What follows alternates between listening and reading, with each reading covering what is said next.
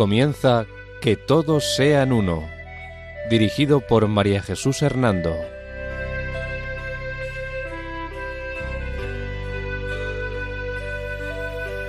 Buenas tardes, queridos oyentes de Radio María.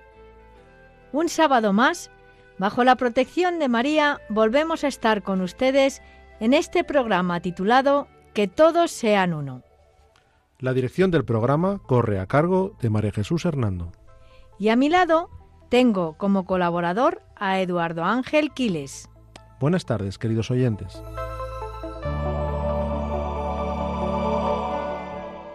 Hoy en nuestro programa volvemos a retomar el tema de las sectas y los peligros que éstas llevan consigo para sus seguidores y muchas veces también para la sociedad.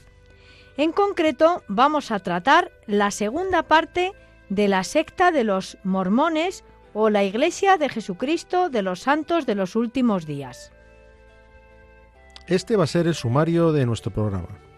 Resumen de lo tratado en el programa anterior sobre la primera parte de la secta de los mormones o los santos de los últimos días. Organización institucional de esta secta. Métodos de captación de los mormones. Análisis de la secta de los mormones desde la visión cristiana. Testimonio de una exadecta de la secta de los mormones informativo sobre noticias relacionadas con el diálogo interreligioso y ecuménico.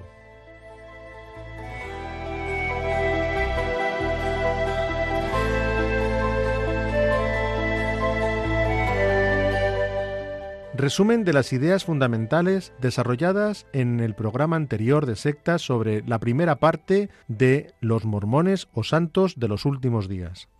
La secta que se dice de origen cristiano, los mormones o Iglesia de Jesucristo de los Santos de los Últimos Días, fue fundada en 1830 por Joseph Smith en Estados Unidos. La organización institucional de la secta de los mormones tiene su sede en Salt Lake City, desde donde lo son gobernados por un presidente profeta que continúa la senda del fundador Joseph Smith. Los mormones consideran que la máxima autoridad está en el libro Mormón y en la Biblia, según la traducción tergiversada que ellos han hecho de ella. Es de carácter milenarista. El fundador, Joseph Smith, narra en su diario de discursos que cuando tenía 15 años fue visitado por el ángel Moroni. Moroni es el ángel de Mor es el hijo de Mormón, que ahora se ha convertido en un ángel. Según la fe de los mormones, el padre mormón fue un profeta cristiano que vivió hace unos 1500 años. Según Joseph Smith, Mormón le convirtió en sacerdote para restaurar la estructura primitiva de la Iglesia de Cristo. Lo que ahora debía comenzar era la iglesia de Moroni. Por eso Smith fue conducido a una colina para desenterrar las placas de oro o la verdadera sabiduría que estaba allí desde el año 420. Esas placas, escritas en jeroglíficos egipcios, fueron traducidas por Smith y llegaron a conocerse como Libro de Mormón. Joseph Smith falleció en el año 1835. La doctrina de la secta de los mormones se basa en las escrituras y en la revelación del llamado Libro de Mormón, inspirado como la Biblia, pero, con pero transversándola. Los mormones creen en la Trinidad, aunque con bastantes contradicciones en su forma de concebirla creen que Jesucristo fue engendrado por un Padre inmortal, de la misma manera que los hombres mortales son engendrados por padres mortales. Consideran que los evangelios son un conjunto de leyes, ordenanzas y ritos que salvan y llevan al hombre al cielo más elevado. Pero estas leyes se encuentran solo en la Iglesia de Jesucristo de los santos de los últimos días. Consideran que para salvarse hay que llevar una gran pureza de vida, pagar el diezmo y tener una sumisión total y completa en los líderes y autoridades de la secta, sin cuestionar ninguna enseñanza o mandato.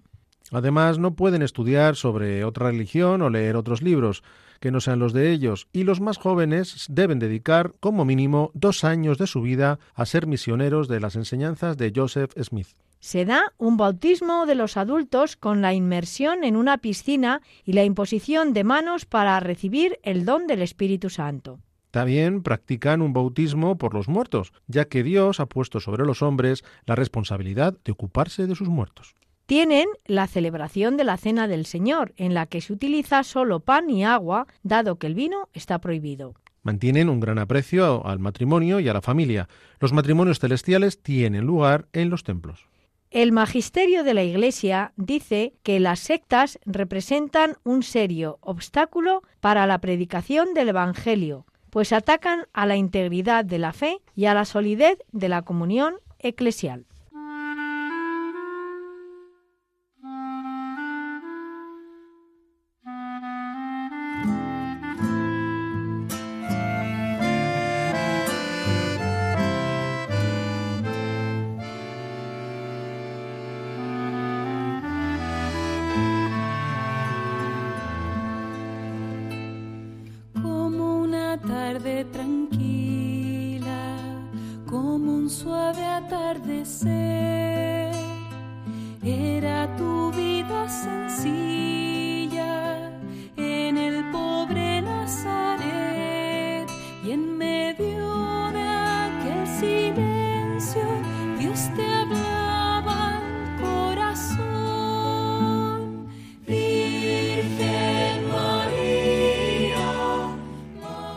Les recordamos que pueden escribirnos al correo electrónico que todos sean uno arroba radiomaria.es, escrito todo junto y con letra minúscula.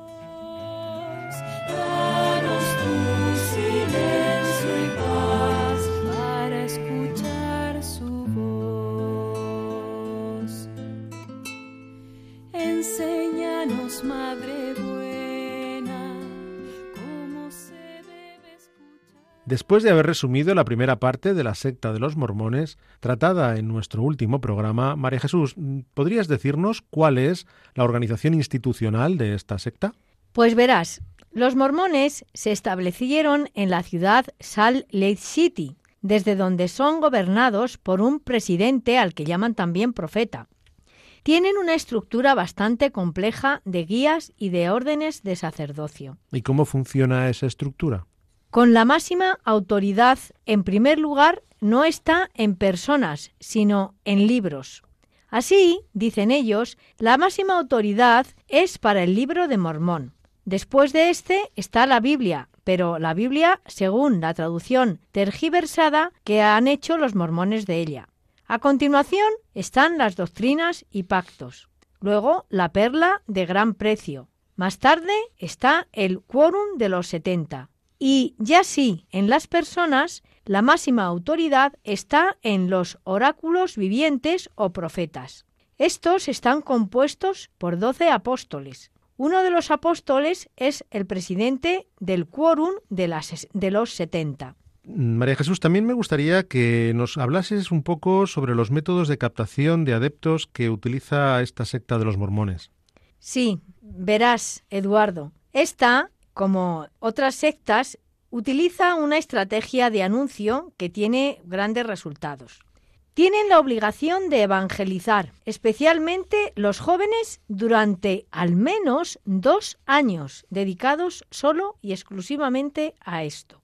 Miles de misioneros mormones golpean constantemente millones de puertas. Se ofrecen para volver con una charla gratuita sobre la vida familiar repiten en estas charlas lo que se les ha enseñado a decir sobre el fundador y profeta y sobre sus revelaciones. Y su razonamiento se basa en un prolongado lavado de cerebro que quieren hacer al que les escucha y que ellos mismos ya han recibido. Estos jóvenes van vestidos con su traje, muy bien peinados y con una presencia muy atrayente. Realmente es curioso cómo captan a las personas. Quizás podrías hablarnos también de alguien que cayó en sus redes y que luego las dejó. ¿Tienes algún testimonio de ello? Pues sí, mira, vamos a hablar de una persona que abandonó la secta de los mormones porque descubrió sus engaños al ver sus contradicciones. Este testimonio ha sido proporcionado por la Secretaría RIES, Secretaría de la Red Iberoamericana de Estudio de las Sectas. Sí, por favor, Jesús, dinos de qué, de, quién se trata. Pues vamos a hablar de Yasmín Oré Ramírez. Ella nació y creció en Lima, en una familia de tradición católica y practicante, hasta que una amiga le invitó a ir a una de las comunidades de los mormones. Entró en el mormonismo buscando gente acogedora, virtuosa y protectora, pero cuando ella intentó extender esa fe y entenderla, descubrió que ni se sostenía en la Biblia ni respondía al anhelo de su corazón.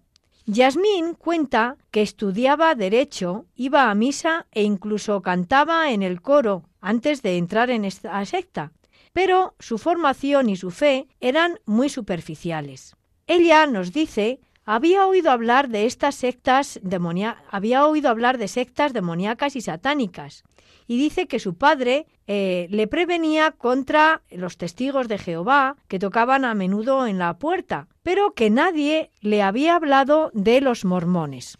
Dice también que ella tenía una amiga en su colegio de monjas que era mormona y que ésta fue la que le dijo Acompáñame un domingo a ver mi iglesia. Así que un domingo se saltó la misa para ir con ella a ver la iglesia de los mormones y cuenta que le gustó. Nos dice que la gente era muy acogedora. Todos lo eran. Las señoras, las chicas de su edad, los chicos. ¿Y después de esta visita continuó acudiendo? Sí. Yasmín nos narra que los mormones tenían reuniones para jóvenes en las que hablaban sobre las virtudes, y esto a ella le gustaba, pues para ella mm, no era atrayente salir de fiesta y estar con personas que, mm, bueno, eh, pues no, no hacían lo que a ella le gustaba. Sin embargo, aquí, en esta secta, veía que había personas virtuosas e inocentes, y esto le atraía. Así, de este modo, continúa diciendo, cuando comencé a ir a estas reuniones, los mormones me enviaron dos jóvenes misioneros a visitarme a mi casa y darme charlas dos días por semana. Eran dos chicos de mi edad, nos dice, de 19, de 19 años, uno peruano y otro de Estados Unidos. Yo estaba impresionada de que dos chicos de 19 años de mi edad me hablasen de Dios con pasión. Más aún, sigue contando, estaban dedicando dos años de su vida joven solo a eso, a hablar de Dios. Y esto, dice, me sorprendía y admiraba, pues en ese momento no conocía a nadie en la Iglesia Católica que hiciera eso que hacían estos jóvenes y de qué hablaban en esas reuniones? Yasmín cuenta que en las primeras charlas comenzaron a hablarle del libro de Mormón. Según ellos, la enseñanza plena cristiana se perdió desde la muerte del apóstol Juan y fue por fin recuperada por el envío de un ángel al profeta Joseph Smith hacia el año 1830. Este ángel le inició y le indicó dónde estaba el libro de Mormón con todas las enseñanzas perdidas. Según este libro, sigue contando Yasmín, Jesús, al resucitar, se apareció y enseñó a los pobladores de América. Eso lo apoyan en la Biblia cuando Jesús dice, tengo otras ovejas que no son de este redil. Para justificar que, además de la Biblia, este es el libro de Mormón, citan a Ezequiel el capítulo 37, versículos del 15 al 17, que habla sobre un palo de Judá y un palo de José o Israel, que Dios ha de unir. Ellos dicen que esos dos palos son dos libros, la Biblia y las Escrituras de Mormón. Y sobre el profeta Smith, nos dice Yasmín, citan el libro de Amós 3.7, en el que dice, el Señor no hará nada sin revelar sus secretos a sus siervos los profetas.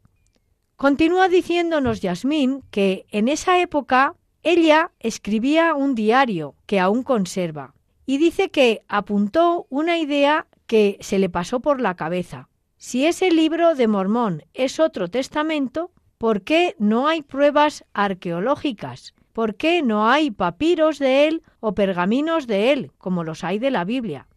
Los mormones nos enseña Yasmín que dicen que el ángel se llevó el libro de láminas de oro que Joseph Smith había leído y traducido al inglés.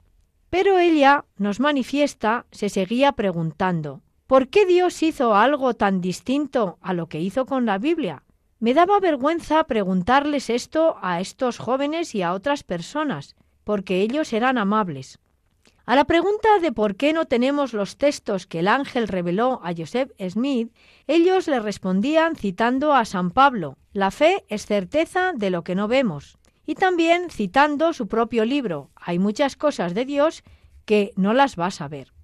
Bueno, pues con todo esto nos dicen Yasmín, en realidad comprobó que después, siendo misionera mormona, a los jóvenes misioneros mormones, la verdad es que no les enseñaban a realizar muchas respuestas, por eso a ella tampoco la supieron responder. Muy pronto responden a todo cuando se les hace una pregunta con esta frase, te invitamos a que ores a Dios esta noche y que Él te hable y verás que es verdad lo que te enseñamos. Pero nos dice Yasmín, no saben responder más, eso es lo que les enseñan a todos. Por eso ella, que tenía esas dudas, dice que esa noche, después de decirle esto los jóvenes, oró para ver si entendía todo eso, y que no sintió nada. Dios nos dice, no me dijo nada. Y lo escribí así en mi diario, sinceramente. Pero a ellos, sugestionada o por lo que sea, les dijo, sí, siento que es verdad. Yo, me, como me caían bien, quería pertenecer a ellos. Solo me pedían ser buena, y yo quería ser buena, y pensaba que la iglesia verdadera sería simplemente la que obedecía a las cosas buenas, virtuosas, y ellos parecían ser estas personas. En fin, en esa fase nos sigue contando Yasmín, después de cuatro o cinco charlas, me invitaron a bautizarme como mormona. Por eso, antes de esto, me hicieron una entrevista previa. En ella debía decir que creía en el libro de Mormón y que aceptaba al profeta Smith. También le preguntaban si había eh, matado a alguien, si había abortado o si había tenido relaciones sexuales. ¿Y cómo dice Yasmín que se realiza el rito de iniciación o bautismo de los mormones? Pues nos cuenta lo siguiente. En el bautismo mormón entras en una piscina con una túnica blanca. Tú escoges qué hombre te bautiza. Yo escogí a los dos misioneros que conocía. Te echan hacia atrás, como hacen los baptistas y otros protestantes, y te sumergen en el agua y dicen, en el nombre del Padre y del Hijo y del Espíritu Santo. Pero atención, porque ellos no piensan que es un único Dios, para ellos son tres dioses distintos. Entonces, aunque te bautizan de esta manera, luego la creencia no es en un solo Dios, Padre, Hijo y Espíritu Santo. ¿Y después del bautismo, cómo continúa la vida en la secta?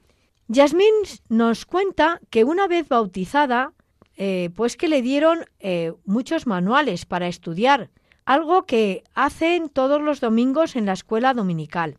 Además, dice, te animan a pasar con ellos mucho tiempo, te hacen estar cómoda, es como tener otra familia. Pero son muy exigentes en el control de la sexualidad, te controlan demasiado en todas las cosas, como a un robot. A las chicas, nos dice Yasmín, las animan a estudiar, pero lo ideal que plantean para las chicas es que enseguida se casen y que tengan muchos hijos. Después te hacen lo que llaman el llamamiento. ¿Y en qué consiste ese llamamiento? Pues Yasmín nos dice que es un cargo de responsabilidad que te asignan.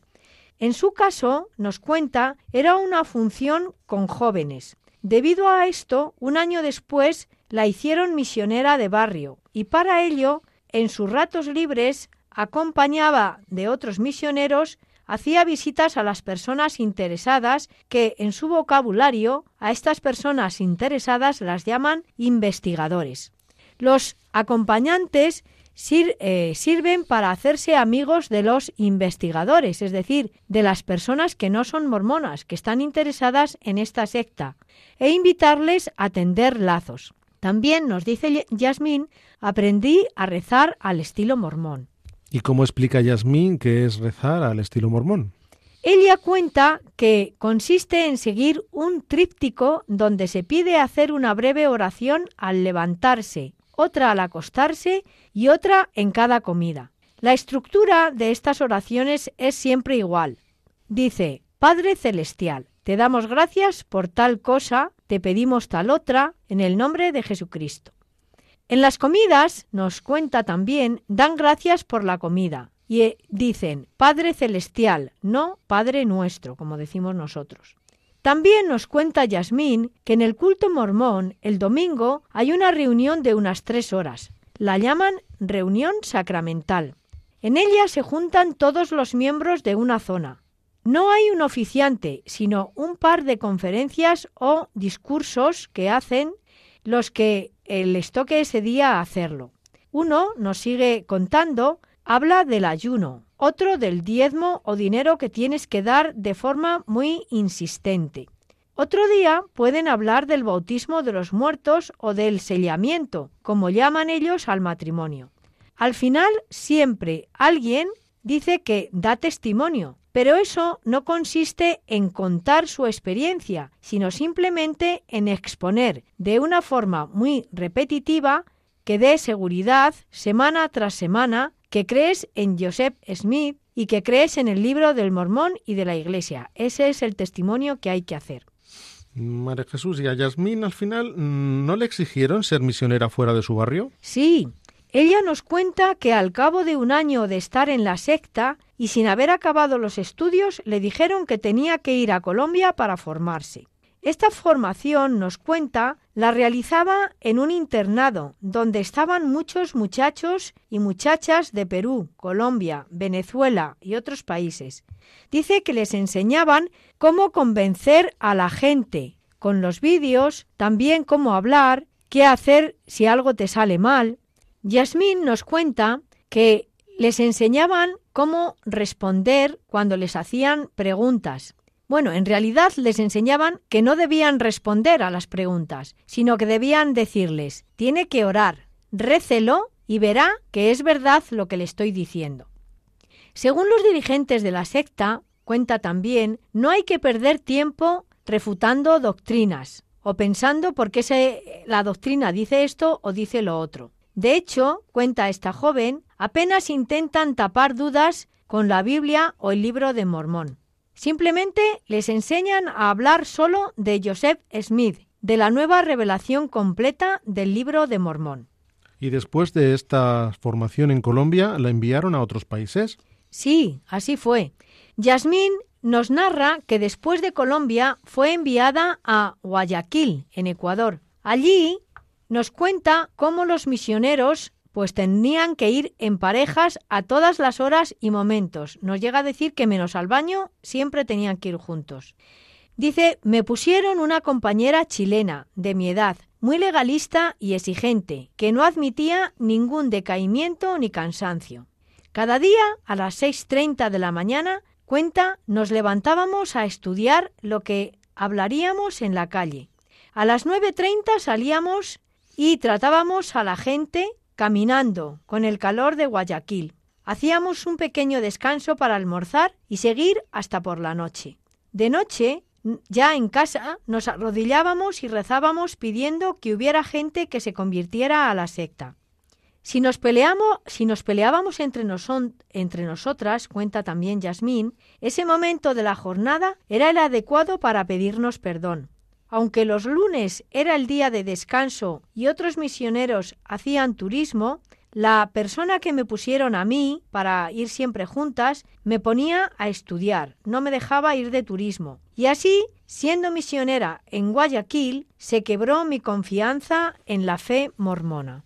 Ah, sí. ¿Y qué pasó entonces? Yasmín dice que la primera caída fue por una señora de unos 75 años que era muy católica y a la que no le convencieron con ninguna de las respuestas que le habían enseñado a dar.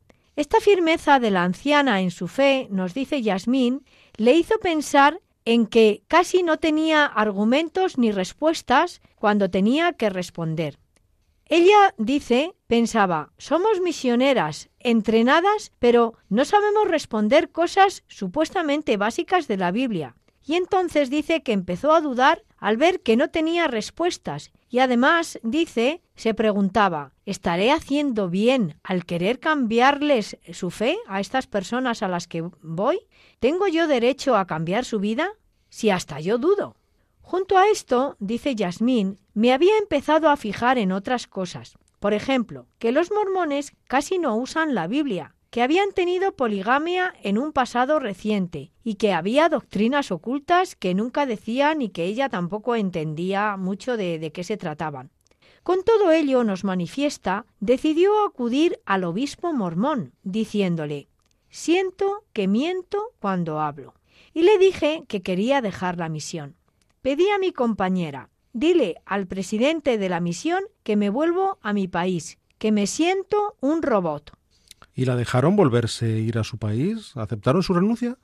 Nos cuenta que el presidente de la misión intentó disuadirla para que no se marchase, pero ella le respondió que ya no quería hablar mal de la Iglesia Católica, que tenía una buena opinión sobre el Papa y que en la Iglesia Católica hay santos y gente buena. Y eso hizo que el presidente se enfadara. ¿Y qué pasó?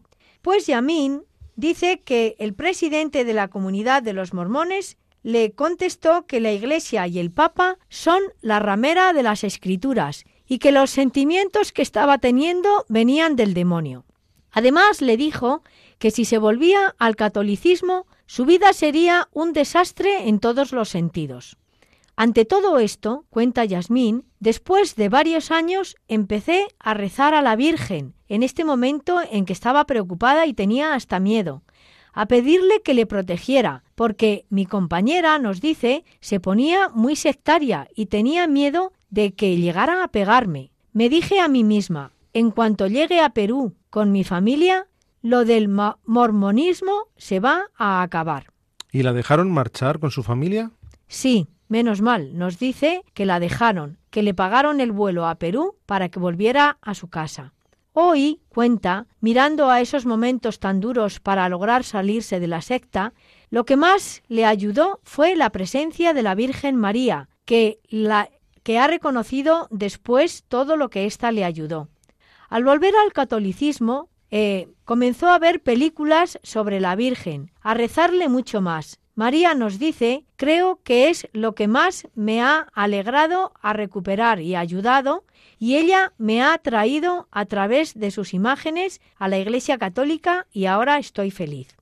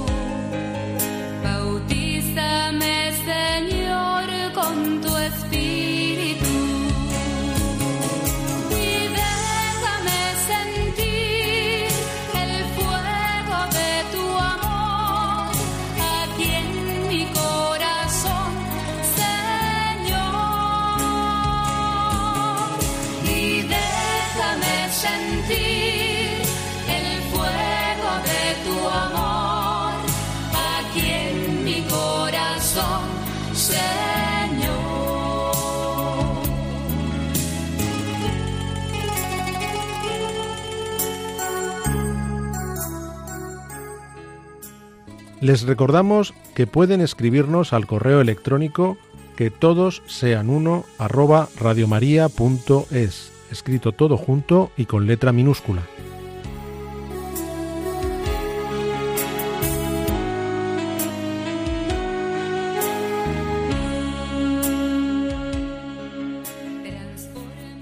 Menos mal que Yasmín consiguió salir de la secta. Ha sido muy interesante su testimonio. Quizás ahora, después de este testimonio, conviene que hagamos un análisis de la secta, mm, de esta secta de los mormones desde la visión cristiana. Pues sí, ciertamente, Eduardo. Verás, según las investigaciones que se han hecho en la religión cristiana, en la secta de los mormones, los que no están de acuerdo con el liderazgo de la secta son amenazados o expulsados de la iglesia, de, esta iglesia, vamos. Y en sus empleos y familias son puestos en peligro si dejan la secta o manifiestan que quieren dejarla. Respecto de sus antiguas escrituras, ningún lingüista ha encontrado un idioma tal como los jeroglíficos reformados egipcios que cuenta Joseph Smith que encontró, como una lengua oral o escrita de la que habla este fundador. Por falta de indicios, la arqueología ha dejado de investigar acerca de esas 38 ciudades de América Central que menciona en el libro mormón y que él dice que existieron. Tampoco se encuentran conexiones genealógicas entre el pueblo hebreo y los indios americanos de los que habla Joseph Smith.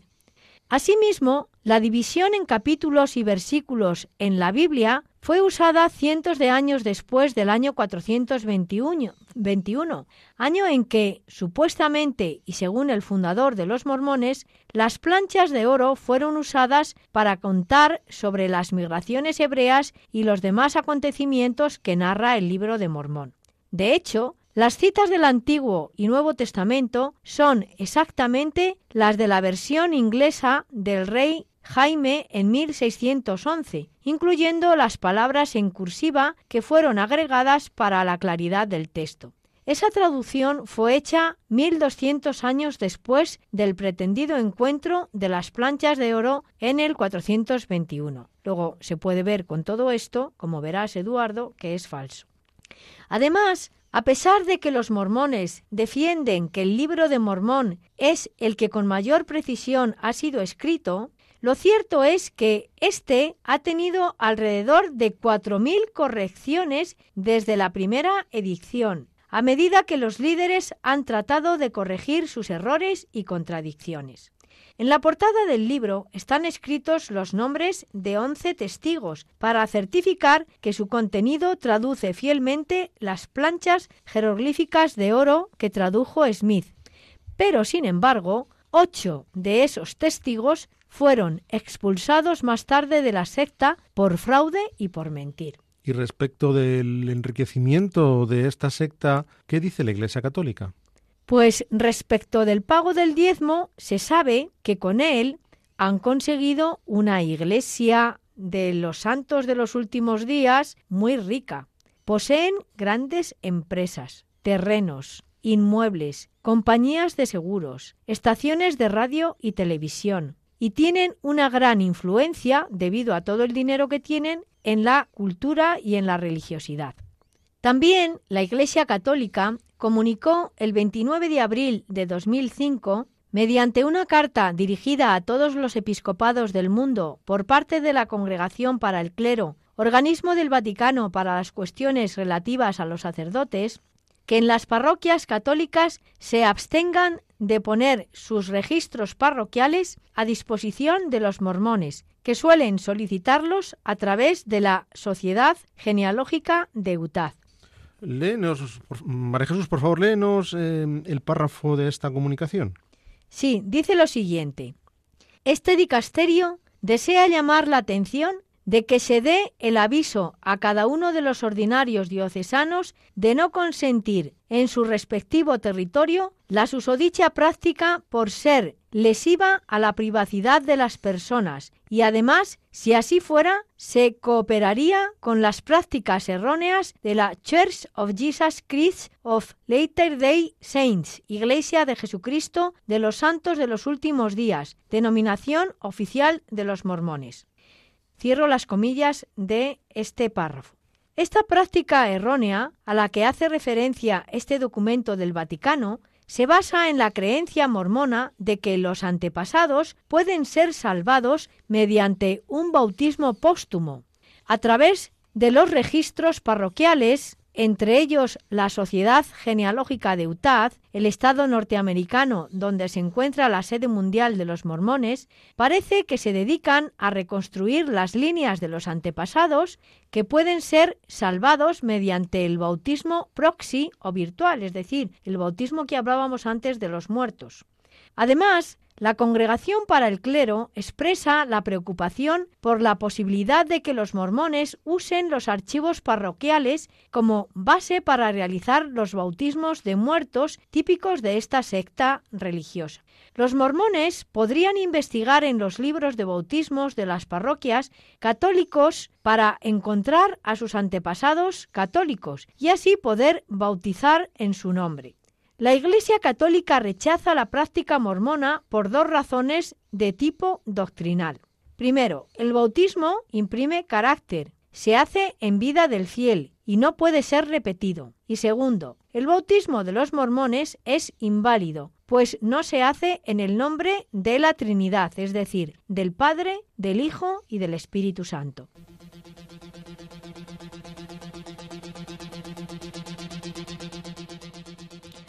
Ahora, antes de finalizar nuestro programa, vamos a dedicar unos minutos a informar sobre los acontecimientos más recientes relacionados con el diálogo ecuménico y con el diálogo interreligioso.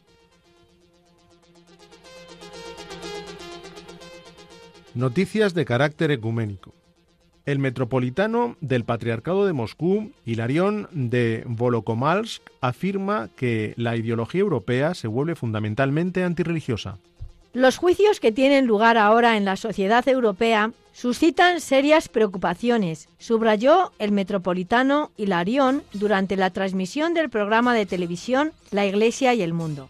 Esa Europa hacia la que Rusia todavía estaba tratando de orientarse en los años 90 y debemos decirlo honestamente, ya no existe, ahora Europa es completamente diferente y la ideología europea se vuelve fundamentalmente antirreligiosa. Muchos postulados intocables para lo religioso ahora no solo se reconsideran, sino que en algunas situaciones están prohibidos. Por ejemplo, nos dice el metropolita, las prohibiciones cada vez más frecuentes a los cristianos de llevar cruces de pecho bajo la amenaza de despido o la compulsión de seguir la llamada ideología de género, según la cual el hombre puede elegir su sexo.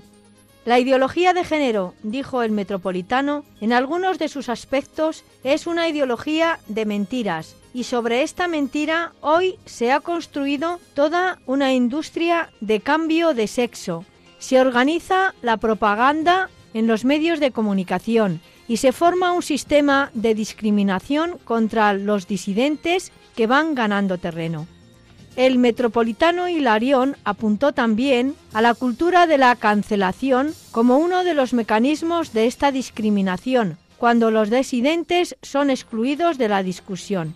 Uno de los ejemplos más evidentes de cultura de cancelación es la situación con el expresidente de los Estados Unidos, Donald Trump, quien decía que fue excluido del espacio público y perdió la oportunidad de expresar su opinión en los medios de comunicación y en las redes sociales.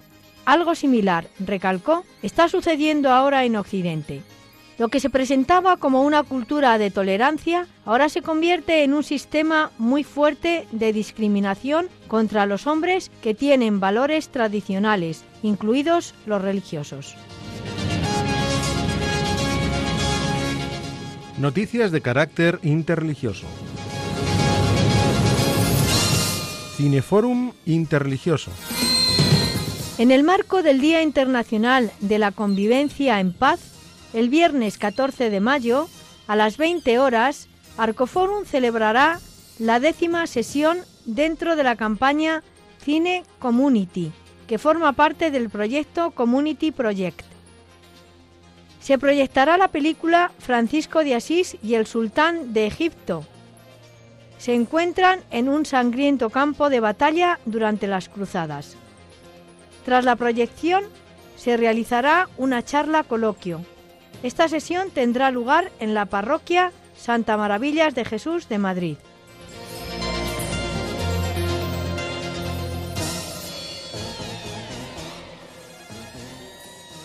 Pueden volver a escuchar el programa en el podcast de nuestra web www.radiomaria.es. También pueden solicitarlo para recibirlo en casa pidiéndolo al teléfono 91 822 8010. Asimismo, a través de la web www.radiomaria.es es barra inclinada pedidos guion medio de guion medio programas o por correo electrónico a la siguiente dirección pedidos de programas arroba escrito todo junto y con letra minúscula.